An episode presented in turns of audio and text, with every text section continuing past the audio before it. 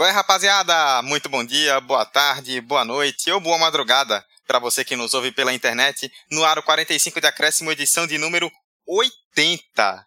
Pois é, amigos, olha que número cheio, hein? Já são 80 episódios de 45 de Acréscimo e cada dia mais crescendo. E hoje é um super episódio, porque é a edição de número 80 e nós vamos falar da Super Champions League, né, que é como está sendo apelidada aí a fase final da Champions League 2019-20, que parou ali no meio, né, o mata-mata por conta de toda a questão do coronavírus. Eu acho que vocês têm ideia mais ou menos do que é esse coronavírus, do que está acontecendo. Quem não estiver sabendo é bom se informar. E o mata-mata parou por conta do coronavírus, mas estará de volta agora em agosto, depois do fim das grandes ligas europeias volta à Champions League na próxima sexta-feira, dia 7 de agosto. Já teremos os primeiros jogos do mata-mata. Tem quatro confrontos ainda a serem resolvidos do mata-mata anterior e mais as quartas de final, semifinal e final, todas em jogo único, em sede única, em Lisboa, Portugal. Por isso está sendo chamado de Super Champions, né? Ali entre os dias 7 e 23 de agosto vão acontecer quatro jogos de oitavas, quatro de quartas, dois de semi e a final tudo comprimido em um mês só, muito futebol para a gente assistir nos próximos meses. E eu estou aqui neste super episódio 80 para falar da Super Champions League, eu, Eduardo Costa, ao lado dos meus super amigos e companheiros de 45, Emerson Esteves. Eu adorei que nesse episódio tudo vai ser super, né? Então, um super agradecimento aos ouvintes e essa audiência em 80 episódios. A gente começa, a, conversava nos bastidores que 80 é um número bonito. E outra, são 85 no total, né? Se contar os arquivos 45. Então, só agradecer o apoio de vocês e vamos para mais um super episódio. E Vitor Santos. Eu acho que no meio dessa pandemia toda a gente precisava de algo super para tentar relaxar, assistir, se divertir. Estamos precisando. E vamos para mais um super episódio com super times. Muito bem, vamos nessa. Então, vou pedir para o nosso querido editor Hector já botar a vinheta, botar a música da Champions League, porque hoje o tema é a fase final da Champions.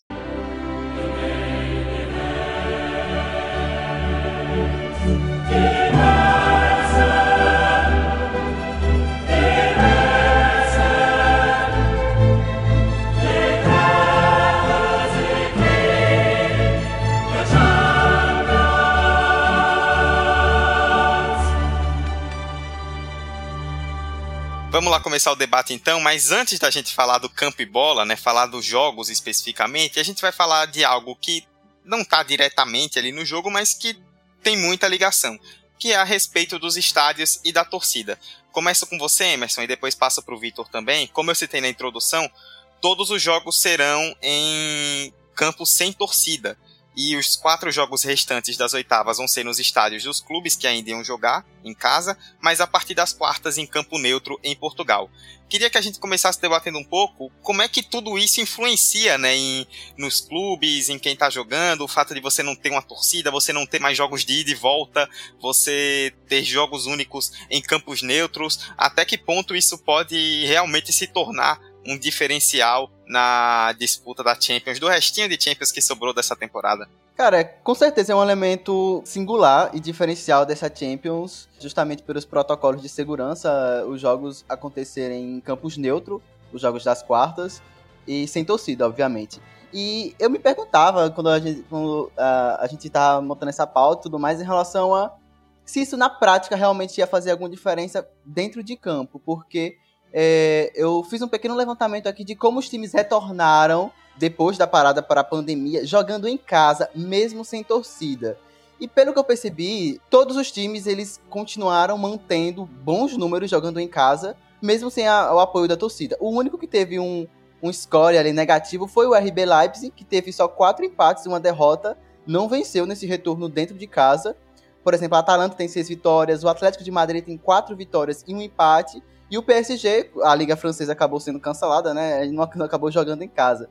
Mas dos times já que já estão classificados para jogar lá em Portugal, essa fase de quartas de final, eu imagino que vai ser um elemento diferente, vai ser um elemento que deixa todos, em, entre aspas, em uma pé, um pés de igualdade, né? Já que é um campo neutro. Mas eu acho que isso não vai ser um fator determinante dentro do campo, entendeu? Eu acho que vai ter elementos dentro do gramado, estilo de jogo, é, formas de se jogar bola realmente que vão ser mais determinantes do que necessariamente uh, o estádio que está sendo jogado. Óbvio que influencia, como eu falei, ainda mais sem torcida em um campo neutro, mas ele definitivamente não vai ser um fator determinante para que garanta a classificação de um ou de outro. É, vai ser engraçado logo de cara a gente ver um Allianz Arena ou um Camp zerado de pessoas. É, estádios que geralmente recebem milhares de pessoas e com mosaicos magníficos. E Barcelona e Bayern de Munique são dois times que têm fortes torcidas que impulsionam até o último minuto. E vai ser interessante a gente ver isso. E do lado do Bayern, eu acho que a gente vai falar mais pra frente. Tá, conseguiu um bom resultado e tá poucos passos para se classificar. Mas do lado do Barcelona, acho que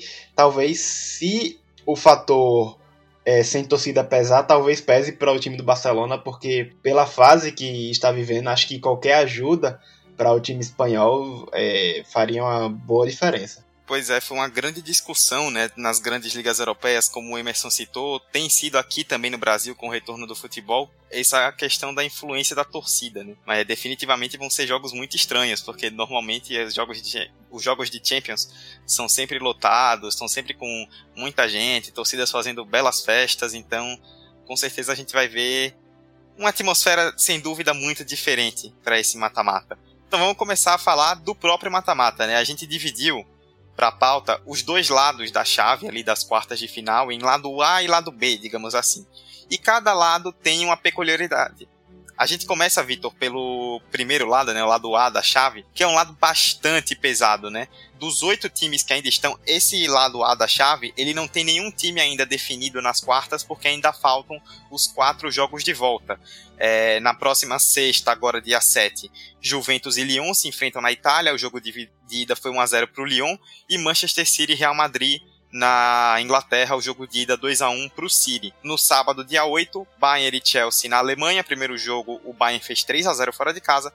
E Barcelona e Napoli na Espanha. Primeiro jogo foi 1 a 1 A gente tem, Vitor, para definir aí esses quadrifinalistas, digamos assim, oito times. E se a gente for pegar na última década, 2010 a 2019, que passou agora, desses oito times, sete chegaram em semifinal, cinco chegaram em final e quatro foram campeões. Então é muita camisa pesada ou camisa que não é tão tradicional, mas que foi forte nos últimos anos, tem sido forte. E a promessa é de que a gente veja muitas forças aí se enfrentando. A gente pode ter, por exemplo, um mata-mata com Real Madrid, Juventus, Barcelona e Bayern desse lado de baixo. Seria algo muito grande e tem muito time aí fortíssimo desse lado da disputa, né? É, pode ter um Barcelona e Bahia, esse essa dupla que já fizeram grandes jogos que a gente tá bem familiarizado, né, nesses últimos anos. É, lembrando aquele jogo que o Messi deixou o Boateng no chão e brincou para cima do Neuer, ou também anos antes quando o Bahia deu na somatória 7 a 0 para cima do Barcelona, mas claro que eles ainda precisam fazer o dever de casa e passar pela pela restante aí das oitavas. Sim, são, são grandes camisas, são camisas que pesam bastante, mas é curioso a gente ver como esses grandes times vêm em uma fase. em fases que oscilam bastante, né? A gente tem aí um, um Barcelona que, como eu falei, vai precisar de qualquer ajuda, porque é um time muito instável, é um time que Desde 2015, eu acho que essa talvez seja a temporada que o time menos ameaça seus rivais. É claro que é um Barcelona, um time de histórico absurdo, mas a verdade é que é um elenco muito frágil. E se no ano passado a gente já costumava falar que o Messi teria que trabalhar bastante para levar o Barça longe na competição, eu acho que este, ano é o verdadeiro ano que ele precisa de fato trabalhar dobrado, talvez, para tentar conseguir levar o Barça mais aí próximo da, de uma semifinal, de, de, de até uma final. Acho que se a gente tiver um, um, favorito, esse favorito seria o Bayern de Munique, porque é um time que encontrou o futebol com o Flick, o técnico, né? O Hans Diet Flick. Desde a volta, conseguiu se manter num alto nível. É um time com muito, muito, muito um poder de ofensivo muito grande. Estamos falando aqui da, do melhor ataque da, da Champions League. São 27 gols em 7 jogos. Isso dá uma média de quase 4 gols por jogo, é algo absurdo. E vai enfrentar um. A princípio, agora, nesse. Já nessa sexta-feira. É sexta-feira? Deixa eu só conferir aqui. É no sábado, dia 8. Isso. Vai enfrentar um sábado. No sábado, um Chelsea frágil, né? Um Chelsea que, por mais que tenha um promissor Frank Lampard, é um Chelsea com uma defesa muito, muito frágil. Tem um ataque bom, mas que precisa muito se reforçar para tentar almejar é, coisas maiores. E um Chelsea desfalcado, né? Sem as Pliqueta, Pulisic e Pedro. Esse detalhe ainda. Exatamente. E Emerson, esse ponto que o Vitor tocou é muito interessante, né? A gente tem muitos times aí de camisa. Eu citei, por exemplo, uma provável chave aí de quartas de final com Real Madrid, Juventus, Barcelona e Bayern. Nós citamos aí o Bayern, o Vitor falou como um time muito forte, que vem realmente sendo, mas os outros não têm inspirado tanta confiança, né? Juventus e Real Madrid campeões nacionais sem empolgar, o Barcelona, todo mundo tá vendo aí a crise técnica, política, financeira que o clube está vivendo. Quem diria que o Barcelona ia entrar nesse buraco?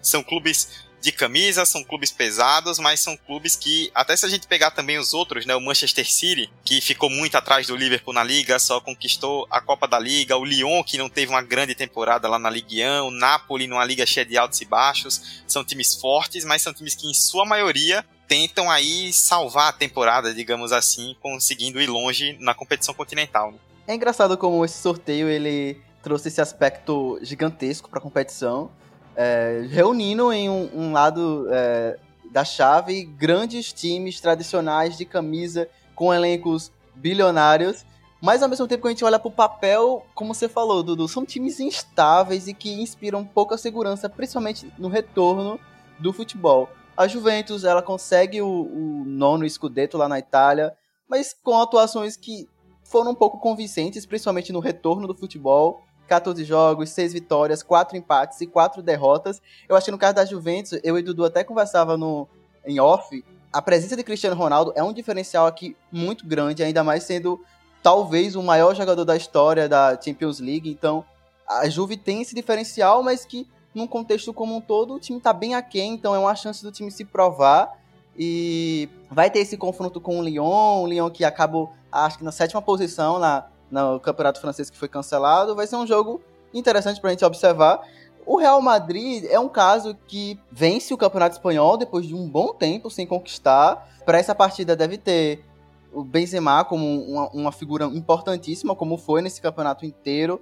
E Asensio e Hazard devem entrar nesse time, de acordo com o que está saindo lá na mídia espanhola.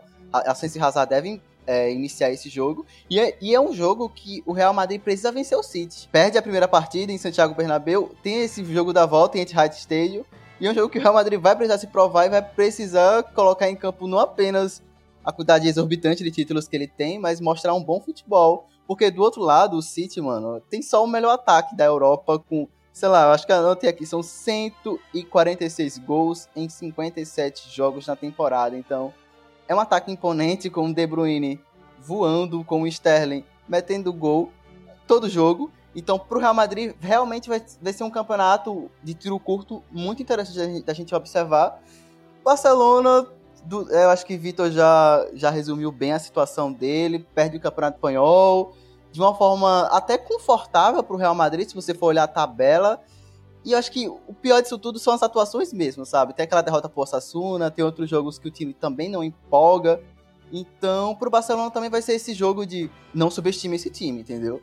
Ele pode chegar longe porque é o Barcelona, mas se for olhar as atuações, também deixa quem. Então, é, esse lado dito forte, ele apresenta essas inconstâncias, né? Desses times que, historicamente, na competição são gigantes, tem, tem camisas tradicionais, tem torcidas no mundo todo, mas que ainda assim nesse retorno do futebol estão meio que patinando para buscar esse modelo de jogo ideal. É, e para os que gostam de problematizar a coisa, nesse lado aí tem o Manchester City também do Guardiola e o Guardiola que se a gente for contar tá basicamente um tabu com a Champions, né? São vão ano que vem vai completar, se ele não for campeão nessa Champions agora, irá completar 10 anos sem o título europeu. E um Guardiola com um City muito instável, Outro inglês que tem uma defesa bem abaixo. É, são, tem peças importantes, claro. Tem De Bruyne, que para muitos é a chave desse Manchester City. É o jogador, talvez, que melhor jogador do mundo desde a volta do futebol para algumas pessoas. Então vai ser interessante ver esse Manchester City lidando com a Champions, vai ser é, interessante ver essa prova de fogo entre Real Madrid, né, do Zidane tentando recuperar o Real Madrid é um Real que também está longe de ser é, um time que ameace tanto seus adversários quanto como outros tempos. Com o City também bem estável, com o Guardiola tentando se firmar aí. Se firmar não, mas um Guardiola tentando mostrar serviço mesmo quando o time não tá rendendo como ele espera. É, só para completar a informação, né, que eu dei a informação inicialmente, mas acabei não dando por completo, o sorteio já foi realizado e as chaves já estão definidas. Então, o vencedor de Real Madrid e Manchester City pega o vencedor de Lyon e Juventus, e o vencedor de Napoli e Barcelona pega quem se classificar de Chelsea e Bayern de Munique. Então a gente já tem os resultados de ida, já temos os chaveamentos até a final, faltam apenas serem definidos os times das quartas. Vamos passar para o outro lado então, que é o lado B da chave, digamos assim. E aí, Emerson, dá para dizer que, assim, digamos assim, entre aspas, né, que é realmente um lado B, né, porque o sorteio acabou promovendo essa peculiaridade muito bacana. Se de um lado a gente tem aí, como eu citei, times que têm um histórico muito forte recente na Champions, do outro a gente tem já os confrontos de quartas de finais definidos. Serão RB Leipzig contra Atlético de Madrid e Atalanta contra Paris Saint-Germain. Se a gente somar os quatro times na história da Champions, são três finais, todas elas do Atlético, e nenhum título. Ou seja, teremos um time obrigatoriamente na final que nunca foi campeão, que vai tentar o título inédito. E nós conversávamos aqui em off, né? São jogos em campos neutros, sem torcida, em partidas únicas, né? Um jogo só para definir. Para esses quatro times que nunca chegaram na final, pode ter certeza que os quatro, na hora da preleção, o treinador vai olhar para todo mundo e dizer: essa é a nossa grande chance de ser campeão europeu. Os quatro estão olhando para essa Champions como uma grande oportunidade, como ela se desenhou para conseguir chegar longe de um jeito que talvez jamais tivessem imaginado. Ah, velho, vai ser aquele famoso, é só mata, velho. A gente tem que matar ou vai ser morto, porque é, é uma chance de ouro para esses times. Muitos deles, eu acho que numa situação convencional, a gente daria muito mais porcentagem para os adversários do outro lado da chave. Mas aqui a gente tem uma peculiaridade dessa competição, ela vai tem muitos fatores que são exclusivos dessa competição. Então acho que na teoria é um, é um lado equilibrado, é um lado que alguns podem considerar que under, underdogs é dessa competição. Eu não gosto muito dessa palavra, principalmente em relação à Atalanta. Eu não considero a Atalanta underdog. Mano, se você considera, se você considera a Atalanta underdog em agosto de 2020, reveja esses conceitos do futebol europeu. Ou do futebol italiano, pelo menos. Porque é um time que tem apresentado um futebol vistoso, organizado taticamente, envolvente e que faz gol a rodo, entendeu? É, eu não consideraria underdog, mas são times que podem vir a surpreender efetivamente. E um detalhe, por exemplo, no caso do Atlético de Madrid, é até uma chance de retornar para essa final da Champions, em que teve últimas presenças um tanto quanto dolorosas para o torcedor é, do Atlético e vai ser uma chance real. Vai pegar o Leipzig, que é um time que voltou de muito inconstante no futebol alemão. Como eu falei lá no início, um time que não chegou a nem vencer dentro de casa conseguiu vitórias apenas jogando fora do seu, dos seus domínios. Mas no campo neutro, isso aqui é totalmente invalidado e talvez os outros eles entrem em campo de pé de igualdade, mas eu considero o Atlético um pouco favorito. E no caso da Atalanta, que enfrenta o PSG, o PSG que está um bom tempo parado, tá, tá tendo só jogos treino. Uh, recentemente ganhou a Copa da França, se eu não estou enganado. Mas é um confronto que é da mesma forma que para a Atalanta é uma oportunidade nunca, antes, nunca antes vista pro PSG, aí que é mesmo, porque essa história do PSG chegar numa final de Champions, almejar um título europeu, tem um bom tempo já, desde que o PSG entrou num, num patamar de elite lá no futebol europeu, mas isso nunca se provou. Então até pro próprio PSG é uma chance real, clara, tentar almejar essa final de Champions League, mas vai enfrentar uma Atalanta que se perder, acho que vai moer muito no pescoço, entendeu? Mano, se você é fã de futebol, do esporte, esses jogos, essa Champions League é para você, entendeu? Porque tá fantástico. É, é meio estranho ó, é, ver alguém que acompanha futebol europeu e achar a Atalanta um coadjuvante. A gente tá falando de um time que bateu um recorde de 60 anos de melhor ataque no campeonato italiano. Foram 98 gols marcados em todo o campeonato italiano, um recorde que era da Fiorentina, salvo engano, na década de 50. Então, a gente não está falando de qualquer time. Nesse meio tempo, a gente teve Milan, Milan, a gente teve Inter, a gente teve Juventus, vários times com seleções mesmo, baita jogadores de muito bons atacantes, que não conseguiram chegar nessa marca. E a Atalanta do Gasperini chegou com menos ferramentas, é, menos brilho individual e mais brilho, um, um brilho maior em grupo. Então a gente tem um time mega poderosíssimo. O PSG vai ter baixas. Mais uma vez o PSG com o seu fantasma né, da Champions, vai bem provável, quase 100% que o Mbappé não vai jogar. O Di Maria está suspenso. O Icardi já viveu tempos melhores. Então, que abra o olho. Não é simplesmente você colocar o PSG como favorito é, e já colocar ele como é, finalista. Claro, é um time muito forte, é um time que tem Neymar que tá voando, é um time que. É, é engraçado dizer isso porque todo ano a gente diz, mas é um time que está aparentemente mais preparado para ser campeão. Parece que a fita tá quebrada, né?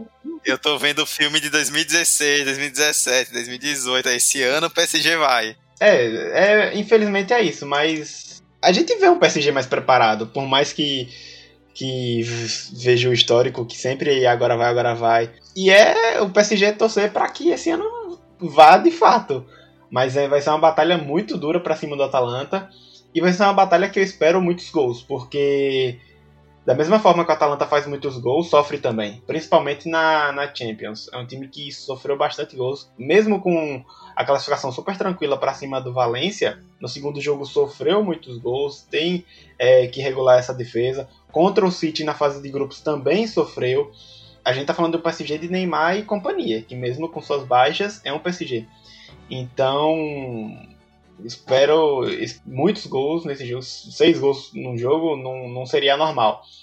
Já do lado de Leipzig e Atlético Madrid, é o oposto. A gente tem um, um Atlético de Madrid que prega cada vez mais pela defesa, né? O Simeone que viu que estava ali entrando em crise, foi na raiz da sua identidade e instaurou um ônibus na defesa do Real Madrid para tentar fazer o time caminhar e conseguindo passar pelos seus desafios. Foi assim com o Liverpool.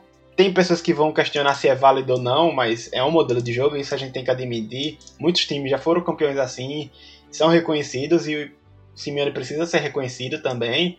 É, é um feito em tanto é, se classificar para cima do atual campeão europeu Liverpool, ainda mais pelo que o Liverpool é hoje.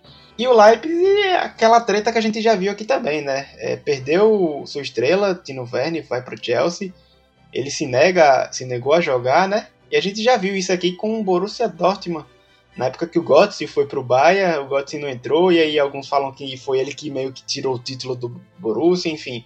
Mas é um Leipzig que, como o Emerson falou, é o time com menos brilho depois dessa volta, né?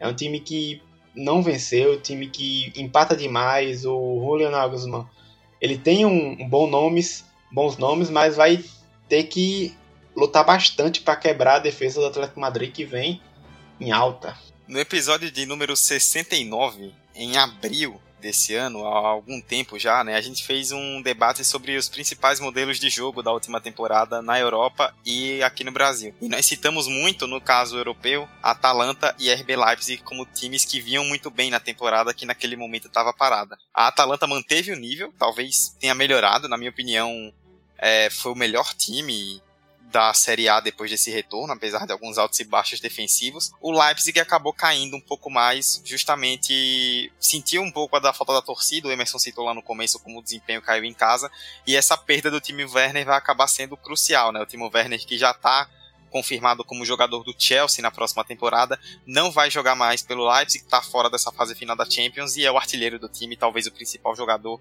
uma perda muito importante. Por outro lado, um Atlético, que o Vitor citou bem na né, questão do ataque, o Atlético teve reforços ofensivos, teve, a gente lembra do João Félix, na contratação caríssima, teve ali aditivos para ataque para poder trazer um futebol melhor e fez 51 gols em 38 jogos. Dos sete times que se classificaram para competições europeias na Espanha, foi o pior ataque. Em compensação, só tomou 27 gols em 38. É né? um time que sabe muito bem jogar esse tipo de partida. O Simeone Agora só tem jogo único até a final. O Simeone deve estar tá amando isso. A pré-eleição do Simeone deve já ter umas 40 páginas de como ele vai motivar os jogadores, dizer que eles têm que rasgar a grama, que é o jogo da vida. Ele deve estar tá muito louco essa. Então, é um jogo que não tem muito que você esperar por isso, né? São dois times que vinham em não vinham em grandes momentos. O Atlético talvez nessa volta da pandemia em um momento melhor conseguiu se estabelecer, garantir a vaga na Champions. O Leipzig capengando um pouco. O outro jogo também é completamente aleatório, não é uma roleta russa, porque são dois times muito fortes. A gente brincava aqui, aqui em off, né, que esse jogo vai ser 7 a 6 para alguém. Porque são dois times que não têm nas defesas pontos tão fortes, mas que ofensivamente são muito interessantes, muito sólidos. Tanto o PSG quanto o Atalanta prometem fazer um jogo muito aberto. São dois times abertos e que não imagino que, a essa altura, já chegando tão longe, vão abrir mão de suas características. Um ponto que eu queria destacar, vocês falaram bem da Atalanta, né? O PSG, ele tem uma preocupação muito grande com o Mbappé, que se machucou recentemente na final da Copa da França e não se sabe ainda se vai ter condição de jogo para Champions, e aí acaba dobrando a responsabilidade em cima do Neymar. E aí eu vejo que é a grande oportunidade do Neymar numa Champions League com o PSG de ser o protagonista. A gente falou muito, né? Desde que o Neymar saiu do Barcelona para ir pro PSG. Ele tá indo pro PSG para ser o protagonista do time agora é o grande momento que ele tem que ser o protagonista, porque com o time já com alguns anos de experiência de Champions, nas quartas de final, com possibilidade de chegar numa decisão, de ser campeão, em jogos únicos e sem o outro grande jogador do time ao lado no ataque, é o grande momento que o Neymar precisa pegar a bola e decidir. Se a gente espera um Neymar decisivo, é nesse momento que ele tem que aparecer. E é um ponto muito desequilibrante, né? A gente sabe que um Neymar saudável e decisivo é um jogador que qualquer time do mundo gostaria de ter. Por outro lado, um Atalanta que tem grandes nomes, mas que vocês falaram bem, não tem um grande. Não tem tipo, ah, vamos escolher o melhor jogador da Atalanta. É difícil, porque são muitos bons jogadores, né? O nível coletivo desse time é muito forte. Então, são dois times muito fortes ofensivamente, a Atalanta mais coletivamente, o PSG mais individualmente. E prometem um jogo muito aberto, né? Se a gente tem uma certeza é que vai ser um jogo extremamente aberto. E aí, pra gente concluir essa questão das chaves, né? Nós citamos, de um lado, o Bayern de Munique, talvez como grande favorito, e do outro lado, a gente encheu um pouco a bola aí de todos os times, menos o Leipzig, né? Não botamos muita fé no Leipzig, os outros a gente encheu um pouco mais, principalmente Atalanta e PSG. É, começando pelo Vitor, depois pelo Emerson, o que é que vocês consideram aí dessas duas chaves que são os principais favoritos pelo que apresentaram na volta do futebol para essa fase final de Champions? É, acho que tá claro que o Bayern de Munique talvez é o time que mais se mostre preparado. Mas por ser um tiro curto, tudo pode acontecer. A gente tá. A gente, talvez a gente tenha dado já Barcelona e Bayern, mas vale lembrar também que o Napoli tem um certo ânimo. O Barcelona com a crise pode ser que dê, consiga uma classificação aí é, histórica, mas eu acredito que o Bayern não esteja é, trabalho independente se for Barcelona ou Napoli. Só que na semifinal pode ter um trabalho com o Manchester City ou com o Real Madrid. Acredito que Lyon e Juventus fiquem pelo caminho. É, o Sarri não conseguiu desenvolver na Juventus o que ele pretendia. O ataque da Juventus depende mais do que de CR7 do que das táticas do Maurizio Sarri. O Lyon vem empolgado com Bruno Guimarães, mas ainda é um Lyon muito abaixo e limitado quando comparado com as outras frentes.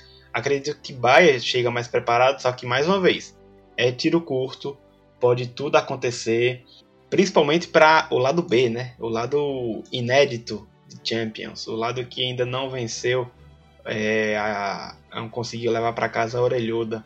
Particularmente, tento ter muita fé do lado do Atalanta, até pelo, pelo gosto do futebol italiano, que pelo gosto do futebol do Gasperini, mas é isso. Questão de vencer, acredito que tá mais pelo Bayern, só que, de novo, tiro curto. Velho, eu acho que a gente já bateu na tecla que o Bahia é um, uma unanimidade aqui, pelo menos em time que demonstrou uma solidez dentro de campo depois da pandemia, né? Mesmo o campeonato alemão tendo acabado, tendo começado antes e acabado mais cedo aqui, a gente ficou um mês sem ver o Bahia jogar, mais ou menos. Foi um time que até onde a gente viu foi muito bem em campo, entendeu? É um time organizado, o Flick conseguiu reorganizar a casa, porque lembrando, o Bayern de Munique chegou no momento desse campeonato alemão que ficou em quarto lugar, entendeu? Lá na virada do ano de 2019 para 2020, o Bahia tá numa, tava numa crise ali identitária, de estilo de jogo e tudo mais, até com mudanças de treinadores.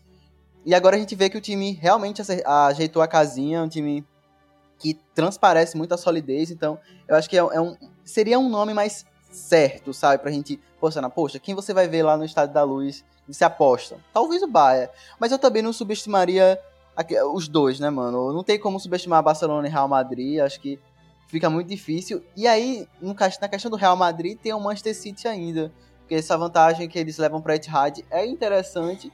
E se o City chegar forte, passar pelo Real Madrid, com o Guardiola querendo, sedento por esse título europeu com o City, eu acho que vai ser outro time que vai incomodar bastante desse desse lado A, entre aspas.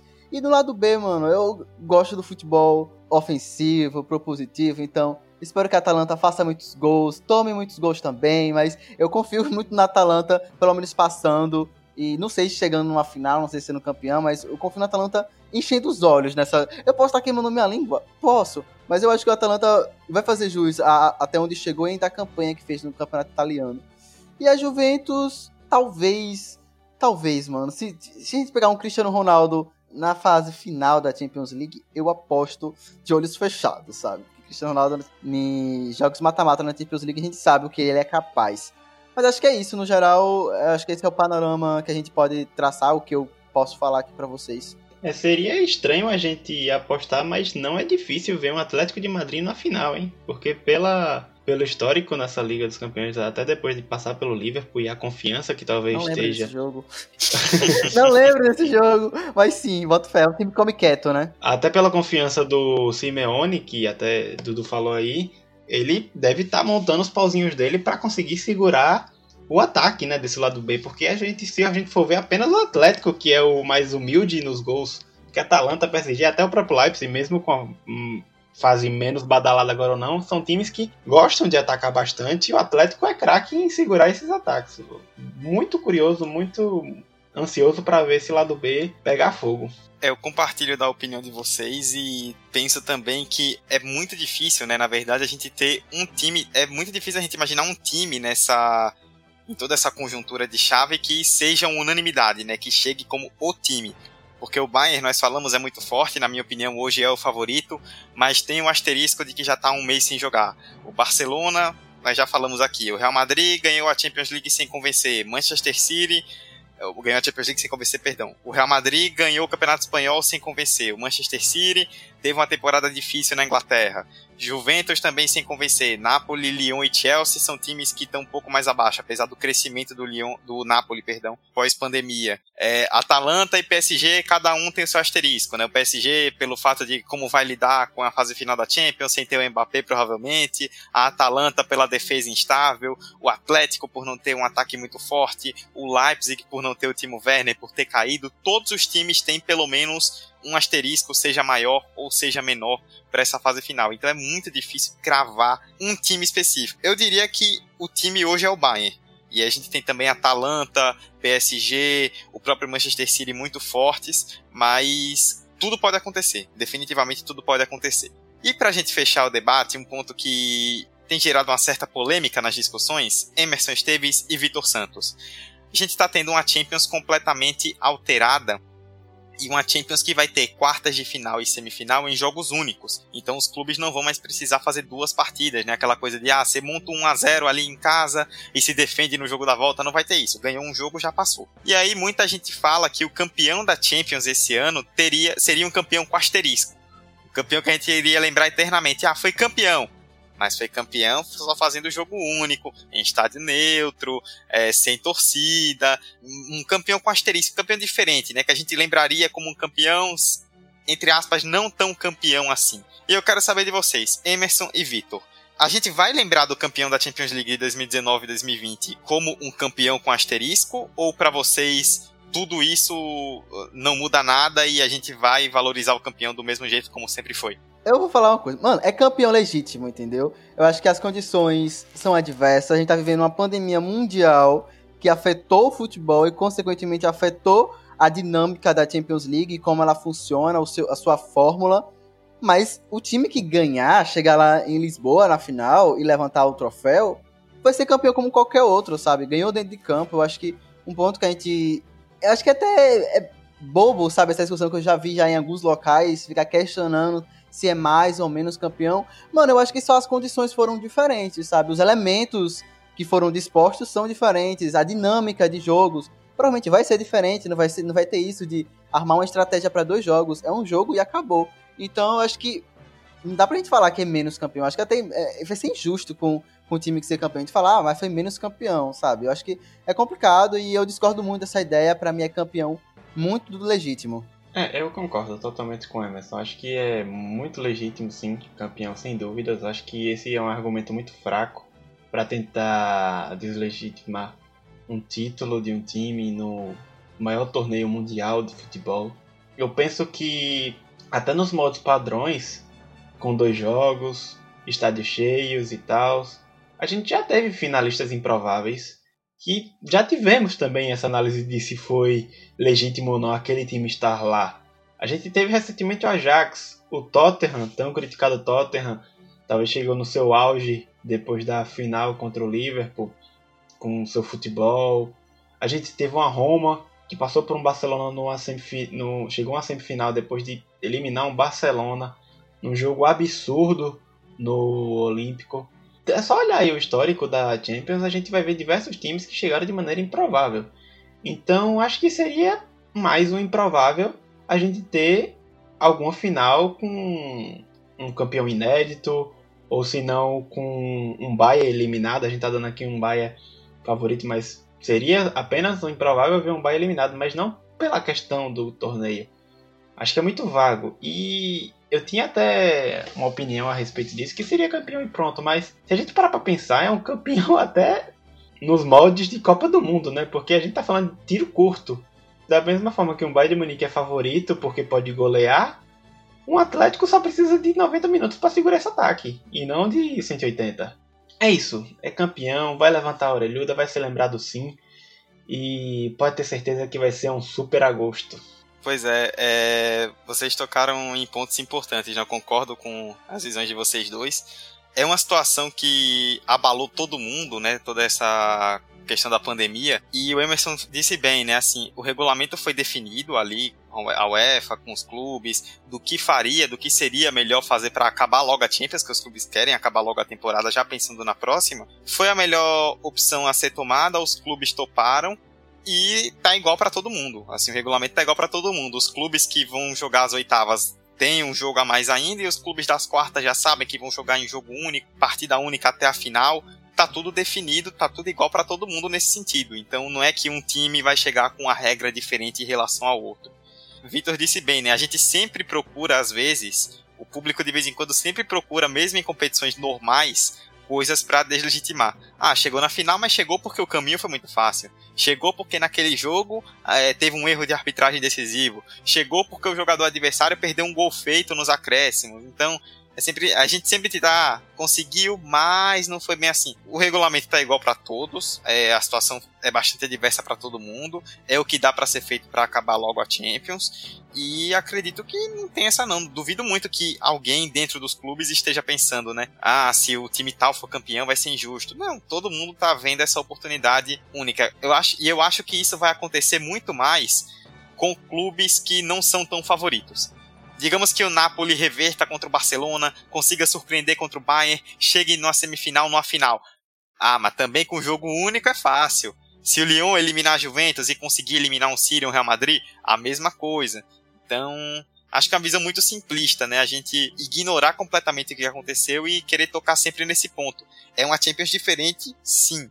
É uma Champions reduzida? Sim mas é diferente e reduzida por obrigação e por necessidade. Todos os clubes entendem isso, todo mundo entende isso. Querer diminuir o feito de um clube campeão, acho que é muito pequeno. A Champions não merece isso, os clubes não merecem isso, o público não merece isso. Acho que o importante é aproveitar e saborear o time que vai ser campeão, saborear os jogos.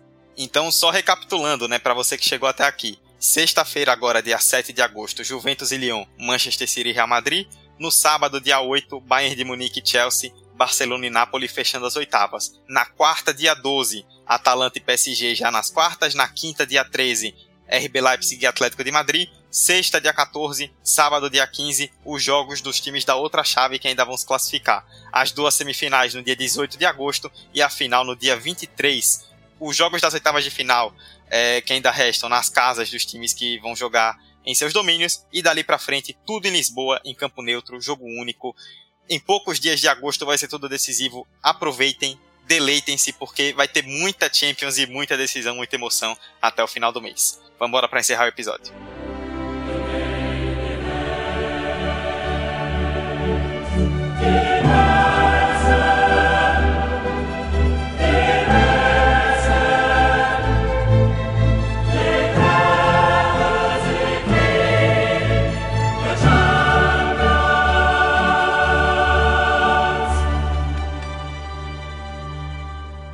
As nossas redes sociais você já conhece, arroba 45 de acréscimo no Instagram e no Twitter. Nós estamos hospedados no Anchor e disponíveis aí nos principais agregadores: Spotify, Google Podcasts, Apple Podcasts, Deezer, onde você quiser ouvir. É só pesquisar por 45 de acréscimo também no seu agregador favorito. Estaremos lá deixe uma avaliação positiva, entre em contato conosco para deixar um feedback, uma opinião a respeito do episódio, para falar sobre o que vocês acreditam também do que vem aí na Champions, quem são os favoritos, quem pode surpreender, mas acima de tudo, sem dúvida alguma, a gente vai ver muito futebol legal e tem muita emoção vindo aí nessa fase final da Champions League 2019 e 2020. Este foi o Super 45 de acréscimo edição 80, falando da Super Champions League, né? Eu, Eduardo Costa, estive com Emerson Esteves e Vitor Santos no debate da semana. Emerson, Valeuzão e vamos aproveitar aí esse, essa semana que começa aí de Champions com muito jogo legal para assistir. Agosto não vai dar desgosto, entendeu? Com essa Super Champions, você não pode ficar insatisfeito com agosto, não tem como, entendeu? Mas obrigado é, todo mundo que chegou até aqui, ouviu. E episódio 80, então agradecer a audiência. Sem vocês, a gente não estaria aqui, a gente não ia produzir pelas paredes, entendeu? É sinal que tem gente consumindo, então agradecemos muito a confiança de vocês em 80 episódios. E um outro detalhe, esse episódio sai no dia 5, quarta-feira. Dudu, quarta-feira é dia de quê? Dia 5? Não sei. Não tava esperando por essa não, viu? Então, não, não. É, é bom você pegar de surpresa mesmo. Aproveitem, tirem uns um, um segundinhos, assim, quando for compartilhar o episódio do 45 e mandem uns parabéns aqui pro nosso host, que vai estar tá completando mais um inverno. Não é? Agosto aqui é inverno? Não sei. Enfim, manda os parabéns para ele, entendeu? Eu acho que vale a pena mandar aquela força. Manda pra Hector também, que faz aniversário no dia anterior. Demonstra um, um gesto de afeto por a gente, tá, tá, que tá produzindo esse conteúdo já faz dois anos, então é isso. Parabéns, Dudu. Eu vou dar um abraço. Quer dizer, não vou dar um abraço, né? Eu vou te dar. Eu vou mandar uma mensagem pra você, bonitinha. Beleza? Quarta-feira. Tchau. Até a próxima. Por essa eu não esperava, estou completamente sem graça nesse momento. Vitor, encerra aí que eu não tenho nem mais o que falar. Bom, no meio de tanto agradecimento, eu agradeço também mais uma vez aqui a você que nos acompanhou até o finalzinho. E vamos acompanhar essa Champions, vamos acompanhar esses jogos, vamos animar nossas quarentenas com muito bom jogo. Vamos torcer para nossos times aí que ainda estão nessa luta e vamos ser felizes. Grande abraço a todos e até a próxima. Este foi o 45 de acréscimo número 80. Agradecemos muito a você que chegou até o final, a você que nos ouve durante todos esses 80 episódios. Estaremos de volta na semana que vem. Tchau, tchau. Pra perna esquerda, Neymar levantou! Sérgio Roberto! Minha Nossa Senhora! O impossível aconteceu, meu Deus do céu! Gol! Fernando cruzou para Paulinho, entrou na área, vai fazendo o domínio da bola, fez, botou no terreno, parou, prendeu, driblou o back, rolou para trás, o Hernani, por Enis, emendou, guardou, é campeão! Pirlo, Pirlo, ancora, Pirlo, de teto, tiro, gol! O James Milner na linha de fundo, cruzou na segunda trave. Olha o gol do Lovren! Gol! Que é sua, Tafarel! Partiu, bateu, acabou! Acabou! Acabou! É tetra! É tetra! 45 de acréscimo. É, é que tu poder botar a música de parabéns no final, né? Aí já veria pra ele e pra Dudu. Eu, é, que então, é sério, eu acho válido, viu? Um, um parabéns. Acha um parabéns zoado na, na internet. Não sei. Você é uma pessoa parabéns criativa. Parabéns da Xuxa. Pronto, parabéns da Xuxa. Eu acho massa, velho. Eu acho massa. Eu acho up pro momento. É muito legal. bom, inclusive. Subestimado, inclusive.